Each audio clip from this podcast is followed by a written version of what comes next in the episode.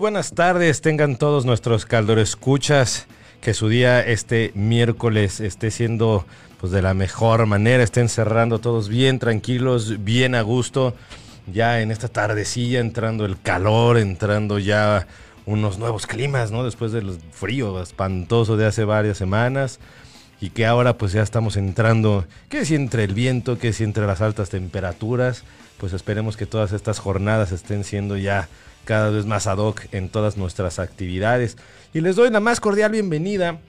a este su programa número 23 de Explorando Historias por Caldero Radio, siendo ya las 7 con 4 de la noche. Eh, por supuesto, mandamos los saludos a toda la familia, por ahí a mi hermana, mi mamá, eh, mi sobrina, que también estaba recuperándose de una pequeña operación que tuvo. Espero que pues ya esté mucho mejor y que se esté recuperando de la mejor manera. Por ahí también a mi esposa, Coco, mis dos enanos, Enrique y Carlos, que por supuesto ahí siempre han estado echando porras. Ahorita estaba platicando con ellos de que ya quieren venir acá a armar su programa después de que tuve aquí un pequeño enano brincando de un lado a otro. Pues ahora, ¿por qué no ya quieren hacer el dúo dinámico de querer hacer algo juntos? Entonces ahí a ver qué se me ocurre, a ver qué podemos hacer con esos antes de que me destruyan ahí cualquier cosa. Eh, a Vero, por supuesto, la vecina de Guató, que siempre nos está apoyando muchísimo, que nos está platicando de todo lo que sucede, de todo lo que pues va anotando en los programas, que también es muy bueno platicar por ahí siempre en la noche y en, justamente por la casa, a ver qué cosas nuevas se nos están ocurriendo. Eh, al grupo de la OEA, Fadriana, Arturo, Raúl, Pili, todos ellos, Rodrigo, les mando un, un fuerte abrazo y un gran saludo. Espero que se encuentren por ahí muy bien. Al grupo de Running, Javier, eh, Arturo, Rulo, ¿no? Napo, que todos estamos por ahí eh, ahora ya tratando de reunirnos por eso de la música. Entonces ojalá se, se, pueda organizar muy pronto. Y por supuesto, este, a papá que por ahí anda, que ahorita platicaba por acá de que resulta que, pues dicen que, qué pequeño es el mundo, que ahora por acá los compañeros de, de Barra Brava que pues ubican, ¿no? Mi papá por todas las cuestiones de pues, los papás que estudiaron en la del Valle, en el CUM y toda esta parte, y dicen, mira, ¿no? Qué curioso cuando se empiezan a conocer todos y cada uno de los vecinos y acordarse de las anécdotas y demás, que es bastante interesante. Y bueno, siempre recordarles que nos pueden escuchar en www.calderoradio.com directamente ahí en la página, en la parte de podcast. Esperemos que pues siempre se esté escuchando por ahí para aquellos que no tienen alguna red social, ¿no? A la mano, pueden ahí escribirnos, estaremos platicando muy bien, leyendo sus comentarios.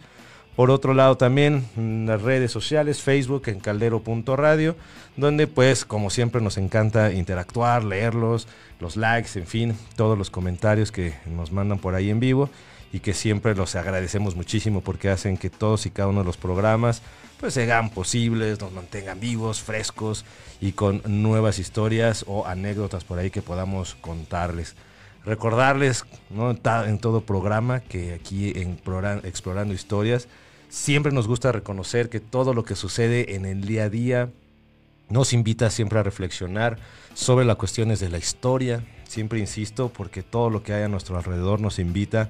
a abrir esa puerta a un mundo mágico donde podemos explorar historias, personajes, épocas, libros, entre muchas otras curiosidades para lograr imaginarnos todo lo que está a nuestro alrededor y mantener la historia viva y presente. Y siempre, ¿no? si se puede por ahí de alguna de otra manera desde nuestra cancha, poder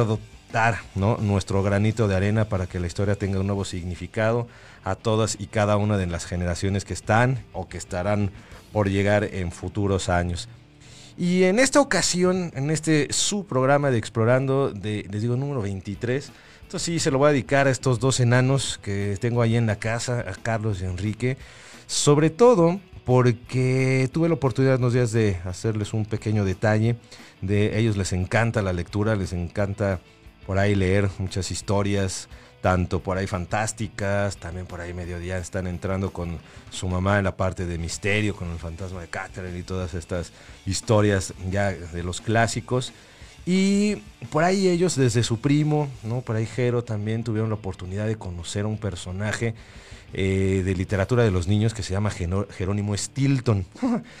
un pequeño ratoncito entre que es, periodista y a su vez también es detective y empieza a hacer toda una cuestiones de relatos bastante interesantes y que ayuda pues obviamente a los niños a explorar la parte de conceptos, palabras, obviamente toda esta parte de el qué sucedería si y entonces los invita muchísimo a imaginar y a literalmente vivir las historias con este personaje tan pequeño de el ratón Jerónimo Stilton.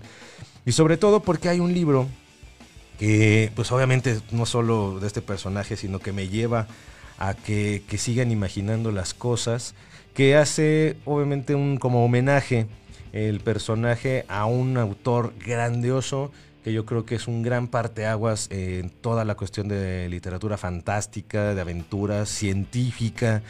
que es eh, Julio Verne. Y sobre todo porque Jerónimo Stilton hace una, les digo, como este homenaje a El viaje al centro de la Tierra, una pequeña adaptación que hace por supuesto para niños, pero que pues también haciendo el recuento de los daños, hemos visto esa historia pasar una y otra vez en el cine, siendo por ahí parte de un tema de las películas de Brendan Fraser hace mucho, por ahí del 2010 creo, ya en memoria me falló, pero que es, pues, fue muy famosa la película y la verdad que sí nos invitó a explorar también todavía esta gran imaginación de Julio Verne, ¿no? Y lo que es o lo que podría ser una gran aventura al viaje al centro de la Tierra. Y bueno, por supuesto, ahí cuando tienen la oportunidad de ver la gran trilogía de Volver al Futuro, sobre todo la parte 3, también le rinden mucho homenaje a este personaje, ¿no? A partir del Dr. Brown, con esta idea de el viaje en esta cuestión a la luna, de cómo es toda la cuestión científica alrededor, los nuevos experimentos, la nueva ciencia, y que pues siempre ha sido, ¿no? Con Julio Verne, temas que hasta la fecha nos ha invitado, ¿no? A cuestionarnos el qué podría pasar si siempre mantenernos en estas cuestiones de intriga, en los avances tecnológicos, en todas las nuevas oportunidades que nos, pueden, que nos puede brindar su propuesta, como él los llama en sus obras, en estos viajes extraordinarios. Entonces, siguiendo con esa idea, pues hay que aventurarnos a este viaje, a conocer a este personaje, que les digo todo por conocer a Jerónimo Stilton y la gran eh, historia que invita a los pequeños con este viaje al centro de la Tierra y a conocer y explorar a este personaje que es Julio Verne, que tiene pues, unas cuestiones bien curiosas y muchas cuestiones por ahí que hasta la fecha sigue siendo uno de los grandes eh, promotores de, la, literatura o de este género, por ahí dirán algunos, eh, de aventuras científicas. Y Julio Verne, eh, él nace el 8 de febrero de 1828. Eh, fue un escritor, ¿no? como es lo común que lo ubicamos, lo conocemos también, curioso, y ahí lo conecto mucho con otros autores que hemos tenido la oportunidad de platicar, como eh, Bram Stoker o como tuvimos por ahí, entre otros en su género de la cuestión vampírica, que Curiosamente también fue dramaturgo, muy enfocado también al teatro, eh, que lo que vemos ahí haciendo conexiones con los demás personajes de la época que empiezan con este mundo literario, también tienen curiosamente esa exploración de poner obras, de poner toda su imaginación que plasman en escritos, en pequeños cuentos y demás, en algo ya más visual para todo el público del siglo XIX. Entonces él también, con Julio Verne, siguiendo esta tradición, pues hace que sus novelas de aventura también puedan pasar justo a estas escenas, ¿no? a estos dramas para todo público, con la intención de difundir la idea de este género literario, de la ciencia ficción que conocemos hoy en día. Eh, se considera ¿no? que a partir de los relatos que él construye en el siglo XIX, justo ya en sus primeros años, que él desde muy joven empieza a hacer pequeños cuentos, eh, se le considera que él eh, predijo muchas de las los grandes inventos que se generaron justo en el siglo XIX, como en el siglo XX, muchos experimentos y avances como lo fue la, televisión, como fueron los, helicópteros, los submarinos, qué decir, o las naves espaciales, ¿no? que ahorita platicaremos un poquito de algunos de sus personajes, y que por eso ha sido un gran parteaguas en toda la cuestión, no solo literaria, sino que también en esta cuestión científica. Él nace de una familia burguesa, un grupo social bastante acomodado, que son pues, prácticamente los comerciantes, los que generan muchísimo la cuestión del dinero, el riquezo, eh, prácticamente es como si fuera la clase media ¿no? de lo que sería hoy en día. Eh, su padre quería mucho que estudiara esta parte de pues, de ser abogado, como era mucha la tradición dentro de su familia, aunque de muy joven sí definitivamente hizo un parteaguas y decidió abandonar ese camino para dedicarse a la literatura.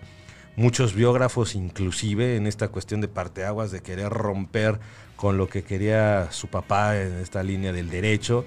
muchos biógrafos consideran que por ahí en, 1837, hacia 1839 aproximadamente, a los 11 años, eh, Julio Verne se logra escapar de la casa para ser grumete, es decir, un oficio de marinero como mercante que viajaba, pues obviamente en diferentes barcos con esta idea de, de explorar el mundo. Si bien es cierto que en la época del siglo XIX también se abre esa posibilidad en diferentes lugares, Francia, Inglaterra, por supuesto, en lo que será la, Alemania, lo que será la Italia,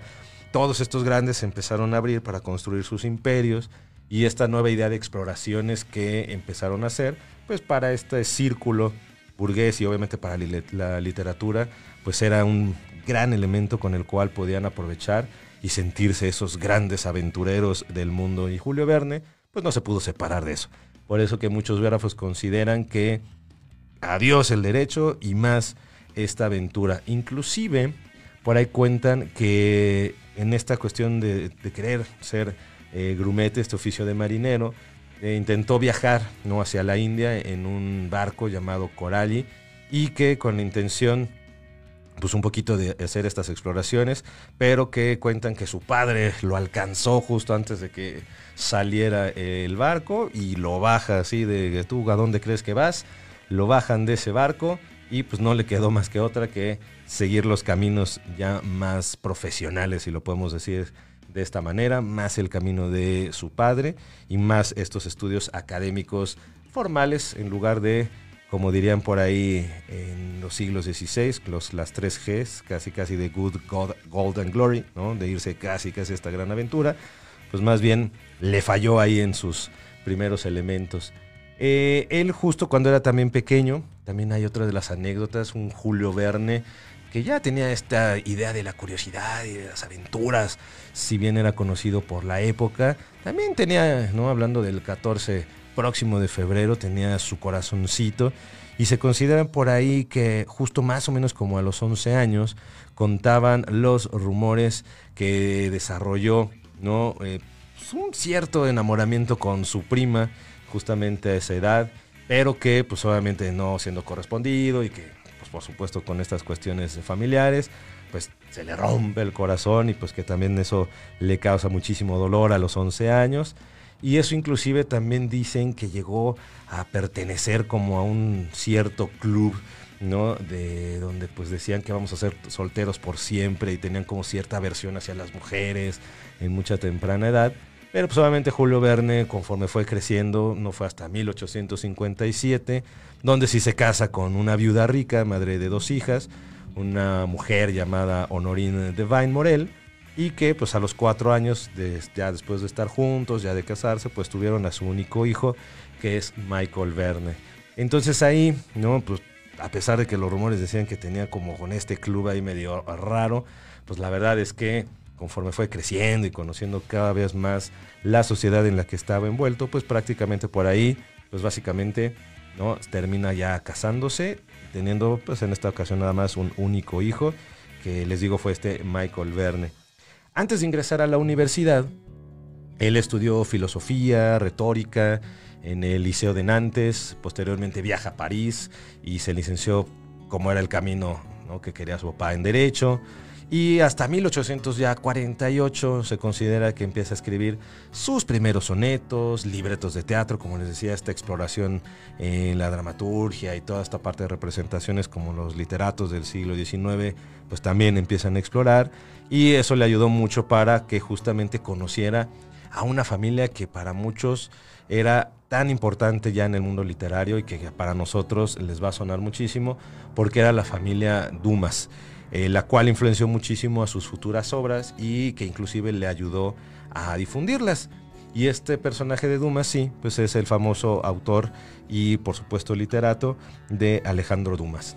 para muchos Dumas, dependiendo de ahí el acento, si no más y menos, pero que también es otro grande, grande, grande de la literatura del siglo XIX y que resultó que también conoce a Julio Verne y le ayuda muchísimo para publicar sus obras, para difundirlas y que propiamente pues es casi como un tipo de mecenas, casi un tipo patrocinador de las obras que va teniendo por ahí Julio Verne y por eso le va a ayudar muchísimo a toda esta gran difusión que va a tener sus sonetos y sus pequeños cuentos.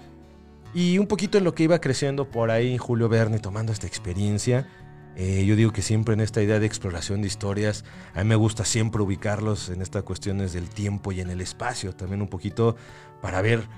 eh, la influencia y el por qué también resulta tan importante el personaje y por qué sobresale de muchos otros eh, literatos, de muchos otros cuentos, de muchas otras obras que surgieron en esa época. Porque hablando en sí, ¿no? mucho de, de lo que vive prácticamente como en esta ocasión que está en Francia, ¿no? En 1828 decíamos que es cuando nace, que estamos en pleno, ¿no? Entrada del siglo XIX. Eh, si ubicamos un poquito de manera temporal, eh, es un periodo muy importante en la historia europea y es un periodo sumamente importante, no solo para eso, sino también en el mundial, dirían mucho, en la reorganización de los grandes estados.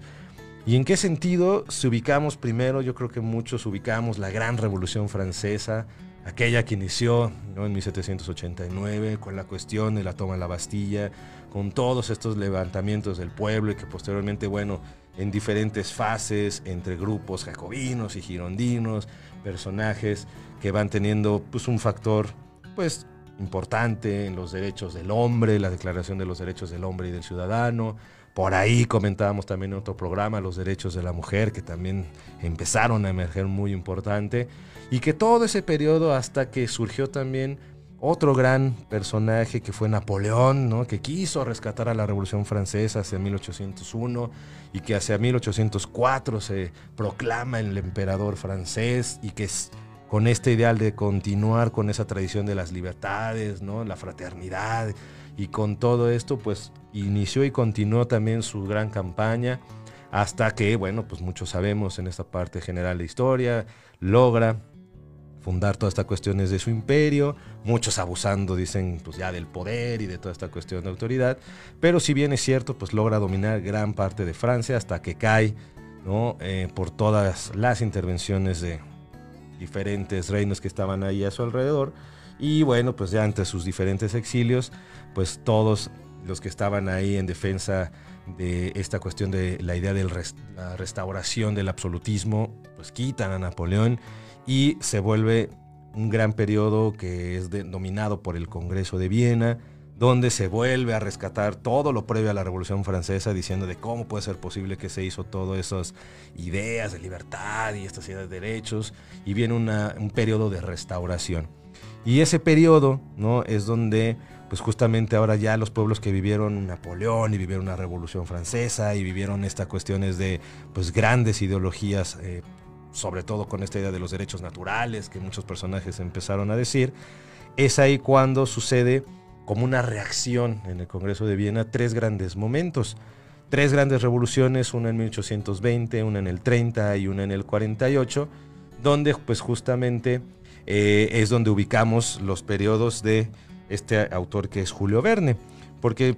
justamente en sus años 20 es como una de las primeras revoluciones sociales donde quieren eh, ir en contra de este movimiento de restauración del absolutismo, aunque fracasa ¿no? todo este movimiento.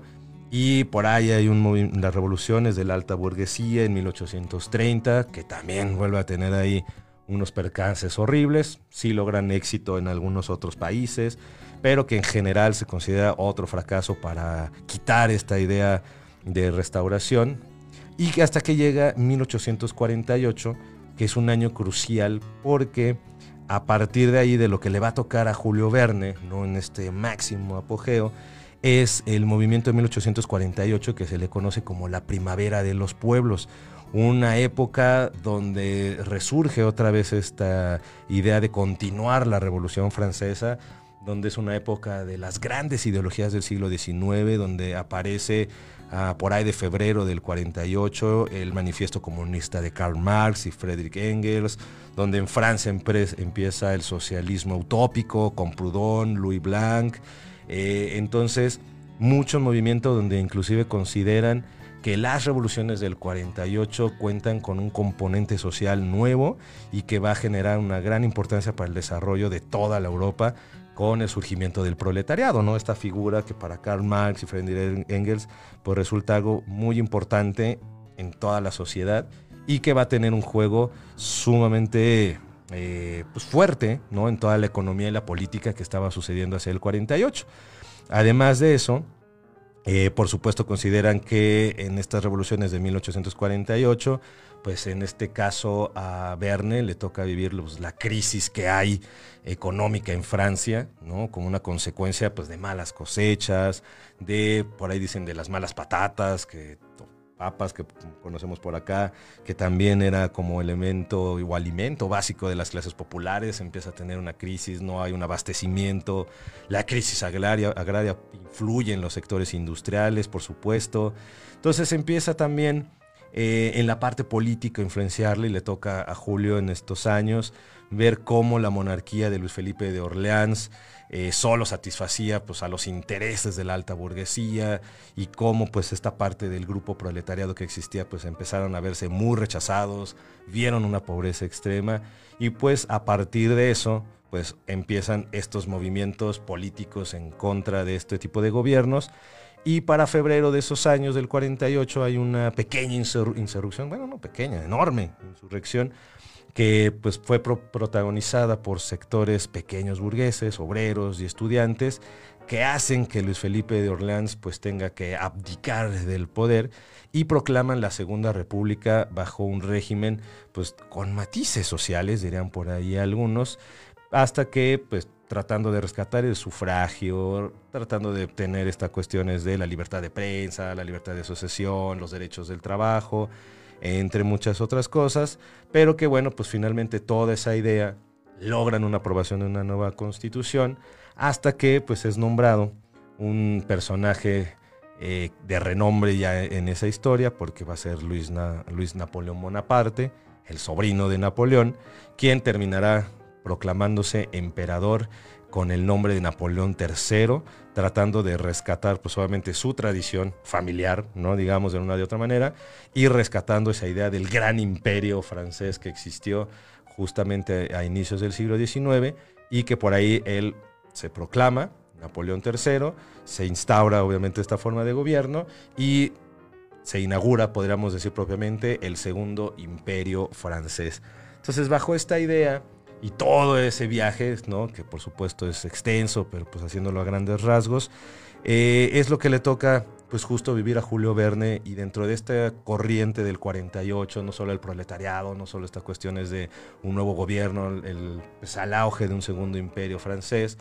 está un movimiento también positivista en el cual pues se consideraba que el conocimiento de la naturaleza como algo intrínsecamente bueno, de lo que se podía extraer enseñanzas, la observación, la cuantificación, las cuestiones de todas las cuestiones de las leyes, por ahí las teorías de Darwin, todo esto que comentaba de eh, la cuestión del socialismo utópico, el marxismo, como lo conocemos, pues empiezan también a ser una llave para el, mundo literario en el sentido de que los, los positivistas apostaban mucho por reformas sociales y consideraban a la ciencia como la llave, dirían algunos, para la transformación sociopolítica. ¿Por qué recalco esta parte de todas esas ideologías y del impacto que hay de todo el ambiente político en esta idea? Porque Julio Verne justamente es en la parte donde se va a anclar, donde va a tomar en esta corriente positivista de la ciencia y de los grandes avances, porque también la revolución industrial pues continúa también en estas épocas, justamente como en estos movimientos pues, del proletariado, como el ludismo, el cartismo, que también están ahí surgiendo cada vez con mayor fuerza en Inglaterra, sobre todo también, y con esta idea de la ciencia como esta llave para las transformaciones. Eh, por ahí inclusive decían un poquito de un filósofo que era Henri de Saint-Simon, que decían que casi casi el positivismo quería ser como una especie de estatus de religión y que la ciencia en sí misma pues iba a ser la gran esperanza del hombre para lograr un futuro más justo, productivo, ¿no? este, equitativo y este, igualitario, entre muchas otras cosas. Pero bueno, pues finalmente Lo que sí es cierto, más allá de que sí se logró o no en ese proceso de las ideologías, es sí darle una posición a la ciencia, a ese pensamiento científico y a esos también pues, movimientos pues, entre sociales que vaya, vaya teniendo y los avances que va generando en los diferentes grupos sociales. Sumamente por ahí en esa época, ahora sí que a la par, mientras estaba todo eso peleando, eh, Julio Verne, para 1848, justamente en ese año crucial, eh, fue introducido, eh, introducido por su tío Francisque de Chateaubriand en los círculos literarios, donde les, les comentaba que conoce a la familia Dumas, para algunos lo dicen todavía como Dumas, padre e hijo, donde el primero, les comentaba, pues tiene la gran influencia personal y literaria en Verne. en este caso, pues con toda esta alianza, les digo, como tipo de mecenas, Julio Verne se empieza a dedicar mucho más a la literatura, pese a que no contó con un apoyo económico fuerte. De hecho, su papá en un momento le quitó todo el financiamiento o ayuda económica a su hijo, porque eso de la literatura no le parecía en lo más mínimo. Entonces, pues ahí con lo que poco que podía tener Julio Verne, más o menos con lo que empezaba a producir sus primeras obras, que pues, siendo las primeras no tuvieron mucho éxito, pero pues tuvo que compaginarse y tuvo que dedicarse también a la docencia. Curiosamente también Julio Verne fue profesor y eso le ayudaba un poquito a sustentar toda esta idea de publicaciones, de difusión y diferentes oficios que también tuvo que trabajar como secretario y agente de bolsa para que trataran de pues, un poquito impulsar. En esos años, ya hacia 1850, dos años después, empieza a publicar y trabajar en el teatro, porque sí, Alejandro Dumas lo empieza a meter un poquito más y ayudarlo para que empiece a publicar y a difundir un poquito todas sus historias. Y más o menos a los 22 años de edad, Julio Verne escribe pues, una pequeña comedia, Las pajas rotas, que logra estrenar en París, gracias justamente a Alejandro Dumas, y que tuvo pues un éxito moderado, interesante, pero sí le sirvió a Julio para que pues, empezara a tener un poquito de renombre, por lo menos en esa parte del teatro y pues toda la idea de los dramas y la dramaturgia que estaba justamente en la época. Yo les comentaba que para aquellos que no ubican más o menos a Alejandro Dumas, pues les digo que hay obras muy importantes de él. Y yo creo que la más famosa, si les digo, dicen, ah, pues claro, es él, que es la de los tres mosqueteros. Eh, él es el autor justo de todas esta gran, gran, gran obra, El Conde de Montecristo, que se le asume también a este personaje, y 20 años después, que también esa es otra, y que con eso, pues básicamente lo ubicamos y por eso decimos, wow, tener a ese mecenas, casi, casi a este gran personaje, pues no cualquiera, y pues Julio Verne sí lo pudo aprovechar al máximo porque pues sí, realmente fueron grandes amigos y lograron que prácticamente las obras de Verne pudieran publicarse cada vez más. Afortunadamente con esa ayuda, vamos, ahora sí que Julio Verne logra empezar a despegar, porque ya en 1848 empieza a tener sus pequeñas obras, al 50 ya con esta ayuda de Dumas empieza a subir, al año siguiente, pensando en el 51, publica en la revista Ilustrada dos pequeños relatos, uno que se llama Martín Paz, eh, que es una fantasía inspirada en las, pinturas del artista peruano Ignacio Merino, y un drama en México, ¿no? Curiosamente, que es un cuento histórico inspirado por el viaje al equinoccio americano de un gran hombre y un gran explorador que también en la historia de México lo hemos ubicado perfecto, que es Alexander von Humboldt. Entonces, con estas influencias, Julio Verne pues logra explorar lo que ya empezaba desde sus años tan jóvenes, a los 11, 12, 13 y demás, que es toda esta cuestiones de las aventuras, ¿no? Eh, toda esta imaginación de los mundos, estos cuentos históricos, la historia que hay detrás, eh, la cuestión natural, ¿no? les decía yo la cuestión de la esencia, y que por Alexander von Humboldt empieza a conocer la cuestión y línea de los grandes exploradores, la geografía, todos estos avances que se empezaban a producir, y es donde pues prácticamente Verne dijo, como les decía, de aquí hago mi anclaje, el positivismo está en su mayor apogeo, y entonces a partir de ese movimiento, Julio Verne se acerca a esos estudios, y eso sí es algo muy cierto,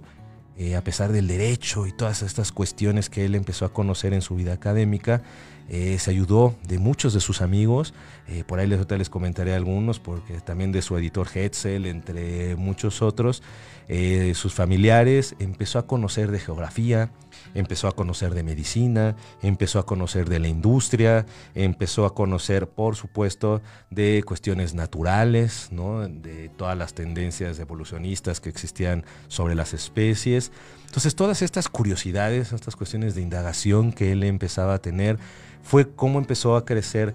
en su mente esta gran historia y la serie que conocemos que somos son los viajes extraordinarios. Todo de donde destaca pues cinco semanas en globo, la vuelta al mundo en 80 días, eh, y que poco a poco a partir del 59 empezaron a tener un camino en las voces, en las pláticas de café en Francia y ya prácticamente en toda Europa, donde Gracias a estas aventuras, por ejemplo, en la Vuelta al Mundo en 80 días, se explora toda la parte no solo científica, en la posibilidad de cómo viajar alrededor del mundo justamente en el globo, qué es el conocimiento que hay que tener, las exploraciones, los personajes, en fin, todo lo que hay alrededor. Y eso hace que Julio Verne sea también eh, un parteaguas de un literato, no solo con gran imaginación, sino que también con una gran habilidad de investigación científica, agregarlo por ahí, y que le daba un sustento, digamos, irreal, por un lado, e irreal por el otro. Real porque conocía toda esta cuestión científica, con lo cual dotaba sus cuentos de muchas bases científicas, de muchos inventos, de muchas cuestiones que eran en la corriente de la época, pero obviamente la cuestión irreal que con esta gran imaginación pues empieza a proyectar justo los viajes extraordinarios y a crear posibilidades, ¿no? imaginarse posibilidades que pudieran hacer justamente en la época. Eh, entonces a partir de ese momento, eh, consulta, por ejemplo, de su familia estaba su primo, eh, Henri Garcet, que era profesor de matemáticas, entonces también le, se asesora mucho. contacta a otro gran amigo suyo que era Jacques Arago, que era un célebre explorador, entonces también de ahí conoce toda esta idea de los viajes interoceánicos, la cuestión geográfica, lectura de mapas, entre muchas otras cosas. Y otro personaje que también conoce y que es base para uno de sus personajes a su vez en sus obras, que es a Félix Tournachon, eh, que fue un aventurero muy conocido en todo París por su seudónimo que era Nadar y que justamente fue Nadar el que logró entusiasmar, se cuenta muchísimo, a, Verne por todo este tema de la aeroestación y lo introdujo mucho en sus círculos eh, de ingenieros y de científicos notables y que pues lo tomará mucho como base para grandes personajes en, en sus obras y en sus cuentos. Entonces toda esta serie de los viajes extraordinarios, pues teniendo el impacto y toda esta cuestión entre lo real y lo irreal que empezó a combinar por ahí eh, Julio Verne, como les decíamos, el viaje al centro de la Tierra, viajar al mundo este, en 80 días. La serie se prolongó prácticamente casi como 40 años, donde se incluye, pues les comentaba en el 64, eh, el viaje al centro de la Tierra, de la Tierra a la Luna, otra cuestión fundamental en, hacia 1865, Los hijos del capitán Grant en el 67 y que pues a partir del 69 aparece también publicada 20.000 leguas de viaje submarino y en la que le seguirán, y creo que por ahí van a sacar próximamente otra película de Verne con el título de esta obra, que es La Isla Misteriosa y bueno, por supuesto el día de la vuelta al mundo en 80 días. Entonces básicamente, como vemos por ahí va la línea de todas estas grandes ideas y exploraciones y que justo pues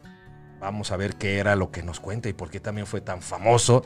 Porque si les decía yo al principio, pues él fue un detonante porque fue la mezcla entre la ciencia, la ciencia ficción dicen algunos, eh, por otro lado este sentido de aventurero, pero por otro lado, eh, si bien recuerdan los que tuvieron la oportunidad de ver la película de Brendan Fraser, en aquel entonces había un tema que generó pues, mucha curiosidad, que son los seguidores, por ahí muchos le dirían pues los bernianos, muchos seguidores de Julio Verne y sus grandes teorías y ver si sí o si no se podría llevar a cabo esos viajes y si sí o si no fuera posible viajar a la luna, si sí o si no existiría otra nueva raza, si sí o si no existiría otra lengua y otro tipo de cosas eh, más allá del ser humano. Y entonces prácticamente por ahí eh, es donde Julio Verne empezó a impactar a gran parte de la sociedad, a hacer esos cuestionamientos de qué tan factible podría, sí, por ejemplo, viajar al centro de la Tierra, donde pues la sinopsis en general, donde era un libro que se había escrito en un lenguaje rúnico y que llegó a manos de un profesor que es de los personajes Otto Lindenbrook y que encuentra un manuscrito perteneciente a un famoso alquimista del siglo XVI y que traducido revela la entrada justamente al centro de la Tierra y que es entonces cuando el profesor emprende una excursión en compañía de su sobrino y un guía, el guía Hans, y que empiezan a descender por el cráter de un volcán extinguido en, hasta ubicación pone en Islandia. Entonces, a partir de todo lo que él empieza a proponer de situaciones y ubicaciones geográficas reales, por decir este cráter que se ubica en la región de Islandia y que a partir de ahí existió esta teoría de que era la entrada al viaje del centro de la Tierra, para 1848, principios del siglo XX, por ahí... Ah, empieza a tener toda esa influencia y todo el mundo lo empezó a seguir. Dice, no, vamos, es que sí puede ser cierto, ¿cómo? Y entonces empieza, pues muchos a ser estos grandes seguidores y que pues empiezan a ser tan, tan, tan, tan fieles que a considerar que todas las teorías de Julio Verne, por ejemplo, en, este viaje al centro de la Tierra, pues sí se podían hacer y sí se podían llevar a cabo. Inclusive ahorita que veo por acá y le mando un saludo a Tony, dice, este, que todo lo vivió en sueños y pues sí, prácticamente estaba mucho con esa idea, pero eso no le quita, ¿no? Diríamos por acá, que muchos de sus seguidores y que se la creyeron al 100%, pues que quisieron que hasta llevaron grandes expediciones y se fueron a todas las zonas y descifraron los lenguajes de todos estos manuscritos y tienen toda una cuestiones muy, muy, muy especiales este, sobre esta idea. Y muy bien, Tony, por ahí pone la teoría de la tierra hueca. Y exactamente, en los viajes que hace eh, Julio Verne, tiene la creencia que la tierra hueca, o había una creencia que la tierra justamente intraterrestre, que es justamente una afirmación que dentro del planeta Tierra existen civilizaciones subterráneas muy evolucionadas de seres llamados intraterrestres. Era una teoría que justamente y creencias que estaban justamente en la época y que los defensores de esa creencia propugnaban que existían dos grandes aperturas, una en cada polo y que son custodiadas y mantenidas, dicen, en secreto, por algunos gobiernos del mundo. Ya saben que esto de las teorías y demás se lo sacan muy, muy cañón, pero que a partir de toda la propuesta de Julio Verne, pues sobresale muchísima esta creencia intraterrestre y que pues obviamente las teorías de no, ellos sí saben dónde están las entradas y si se puede viajar, que están en los dos polos y entonces así es como se comunican a través del el subsuelo y entonces la Tierra pues prácticamente está teniendo una especie nueva, como les llaman ellos, intraterrestres, justamente ahí en el centro. Y bueno, pues a partir de Julio Verne y en este viaje de exploración al centro de la Tierra, tiene muchísimo más auge y bueno, imagínense nada más, invito, ¿no?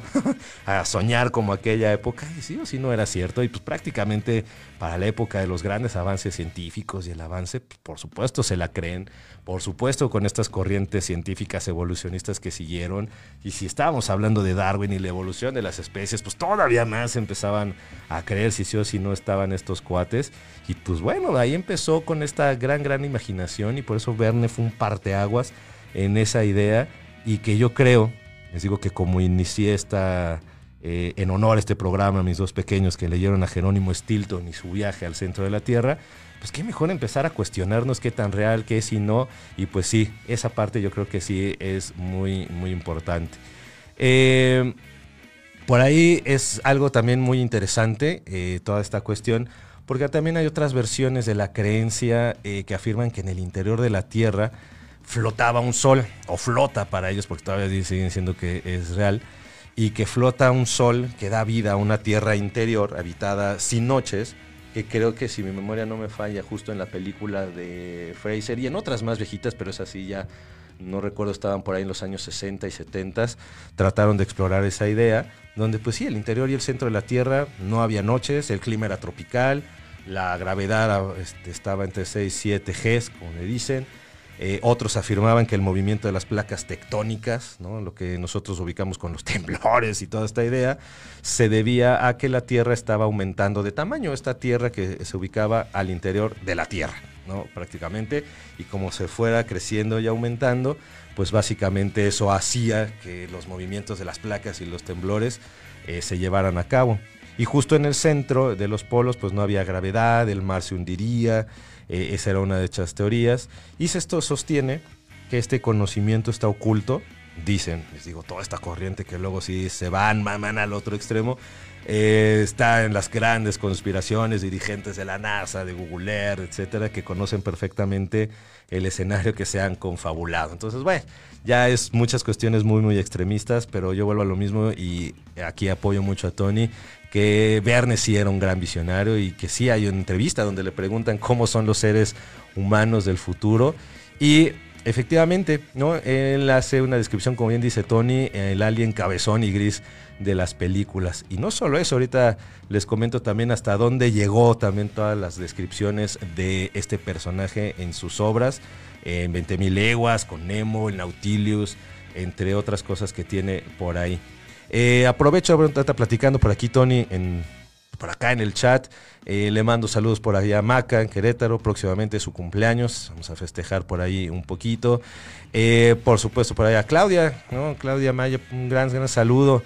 por ahí un gran compañera de, trabajo, un gran abrazo, espero que por ahí se le esté pasando bastante bien. A Pedro un gran saludo, por ahí tenemos igual un pendiente hablando de estos temas bastante geeks y bastante literarios que nos puede ayudar muchísimo a seguir explorando estas grandes ideas, que inclusive con Pedro que es fan también de cómics y de todas esas historias, como también estas historias de Verne y viajes al centro de la Tierra influyen justo en el imaginario de los cómics, de las historietas y que le dan pues otro giro a las grandes novelas no gráficas de hoy en día y que pues ayuda mucho a crear nuevos imaginarios y nuevos mundos, ¿no? Nuevos universos. Eh, Ale, muchos saludos por allá también, ¿no? Acabamos por ahí de platicar un poquito. Pues ojalá que por ahí sigamos platicando de todas estas grandes anécdotas que tenemos a partir de estas historias. Al buen Carlos Romero, que estuvo por acá platicando de toda la idea de, vampiros. Ahora, pues aquí estamos hablando ahora de Verne, otro de los grandes, que ahora ya no tan vampírico, pero sí más científico.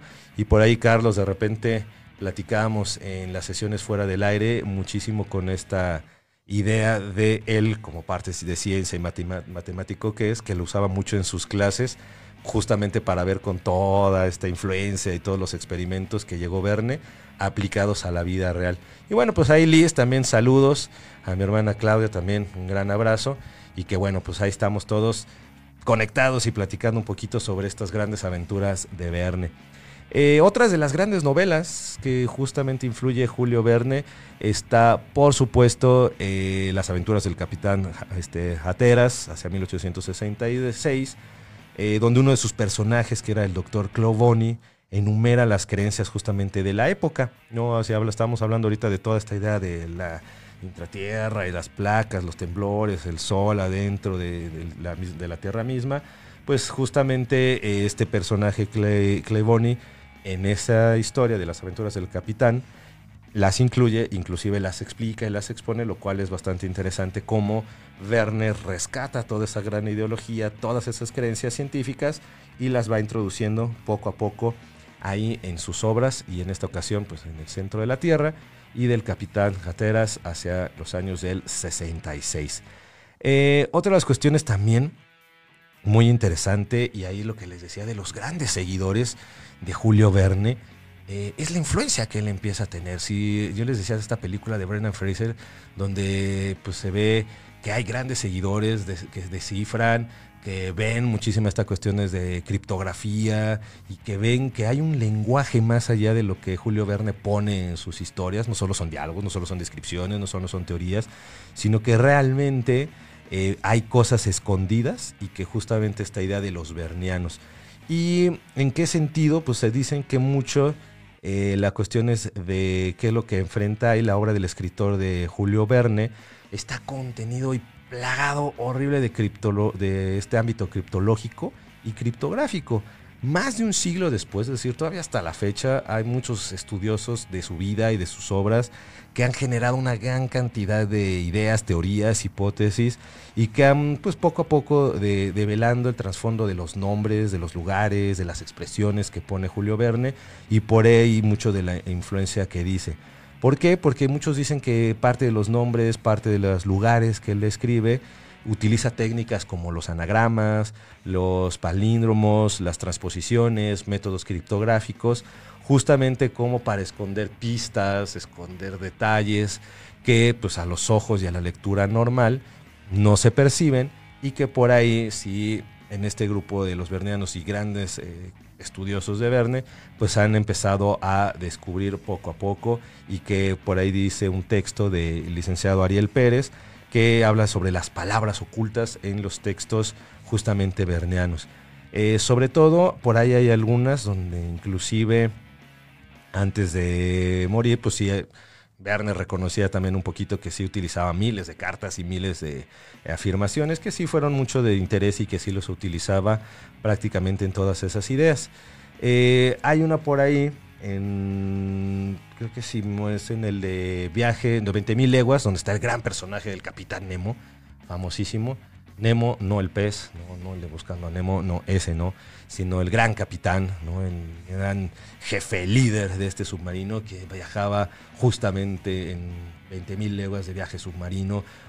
que peleaba contra estos monstruos, en fin, yo creo que es uno de los libros también muy eh, padres y te llevan a otro mundo, ya no ahora al centro de la Tierra, sino a un mundo totalmente marítimo, donde uno puede imaginar monstruos, eh, viajes, exploraciones marítimas, cómo es el mar tal cual en el fondo, en fin, eh, otra perspectiva del mundo, lo cual es muy interesante. Y que por ahí el segundo eh, hombre al mando de Nautilus, cuentan por ahí, es que también aviva las curiosidades de los lectores y de estos grandes seguidores de Verne, porque dicen que al pronunciar diariamente una frase, en este personaje a que estaba al mando, al mando del Nautilus, el segundo hombre que estaba al mando, que era Nautrón, siempre decía, bueno, comentan explícitamente en el texto que es Nautrón Respok Lorne Virk, así tal cual, así como suena medio loco, que es Nautrón Respok Lorne Virk, que supuestamente, ya que estos estudiosos y dicen que tienen lenguaje escondido,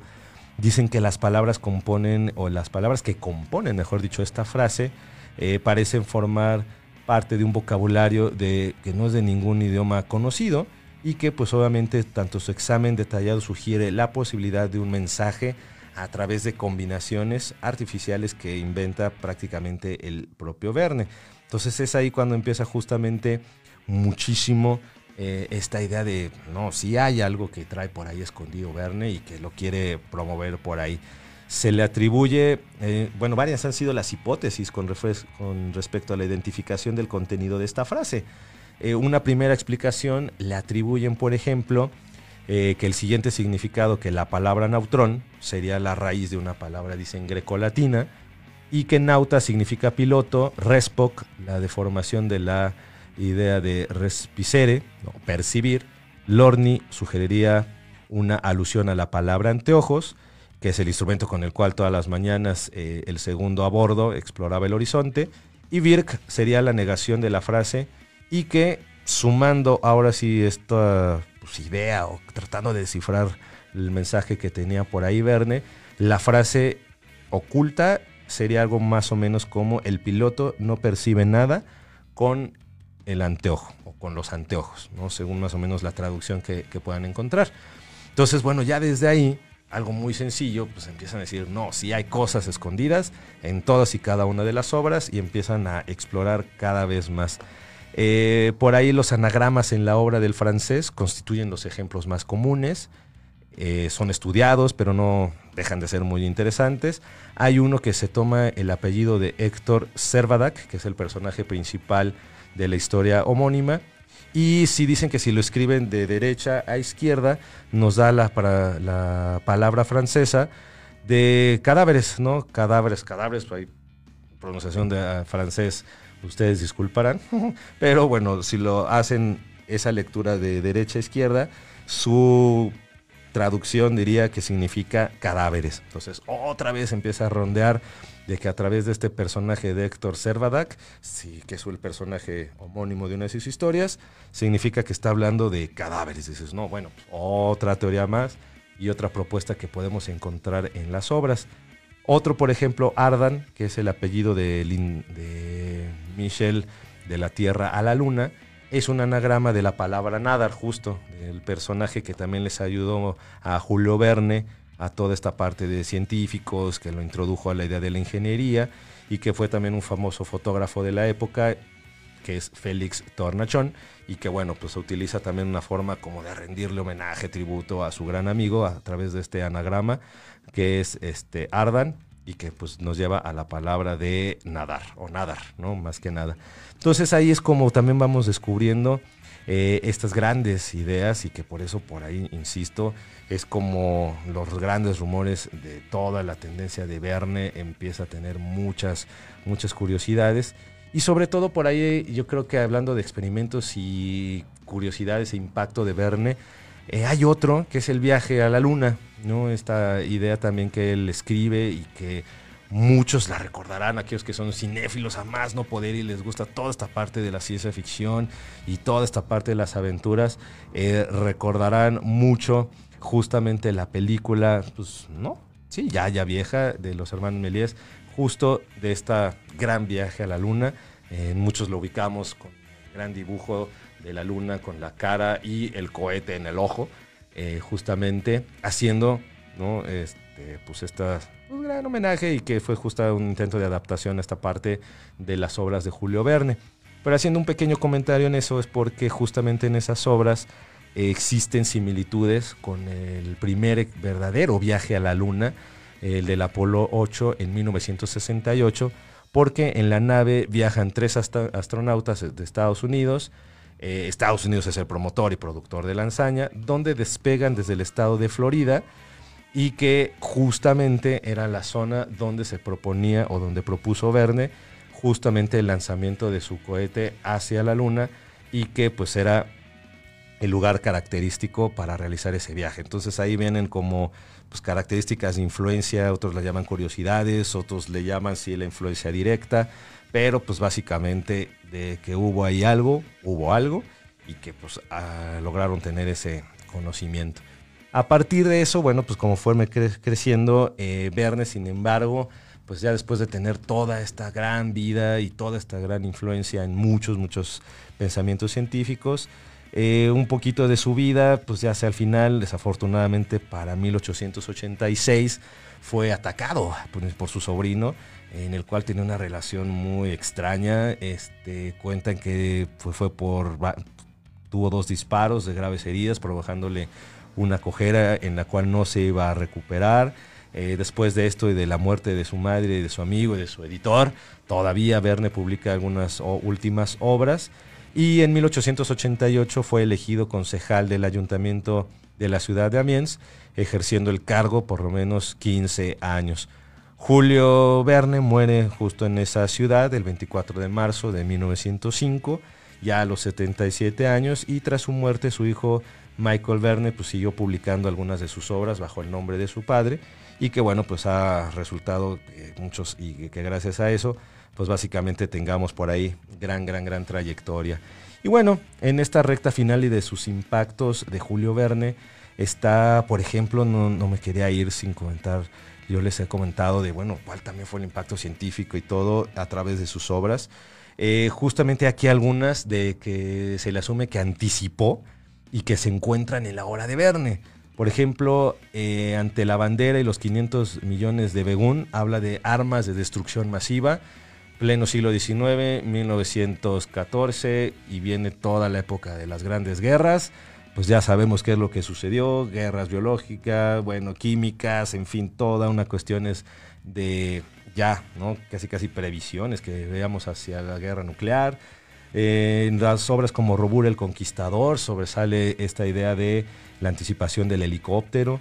de la Tierra a la Luna está justamente las naves espaciales y que bueno, poco a poco fueron tomando cada vez más realidad. En una ciudad flotante como las muñecas parlantes, los grandes transatlánticos, eh, en París en el siglo XX, que fue una de sus últimas, últimas obras, que escribió y que fue acerca de un joven que vive en un mundo de rascacielos de cristal, con trenes de alta velocidad, automóviles de gas, calculadores y una red mundial de comunicaciones. Hoy en día prácticamente el Internet, motores de explosión,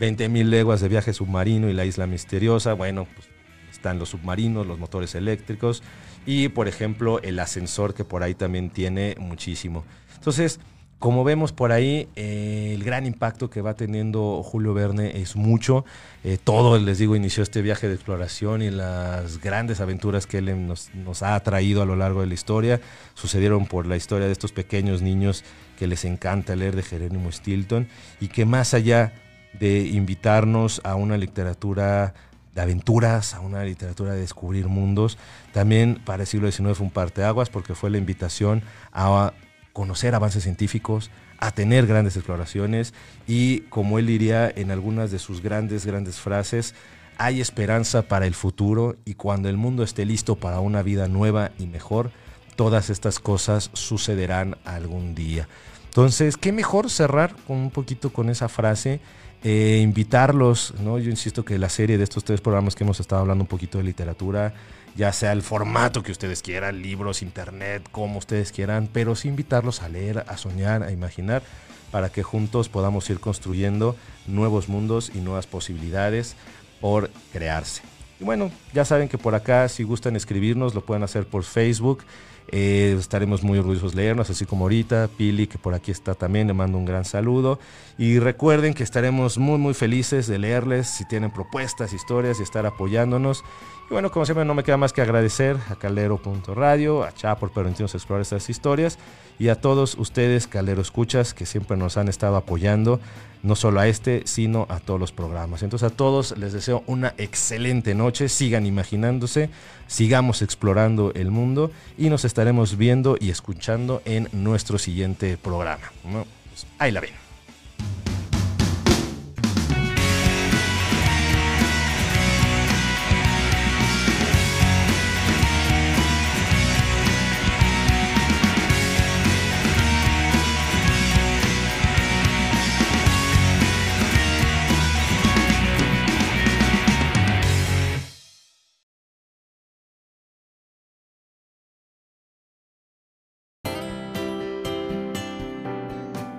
Agradecemos a todos haber escuchado esta emisión y esperemos que las siguientes nos puedan seguir acompañando y sigan disfrutando el seguir explorando nuevas historias. Hasta luego.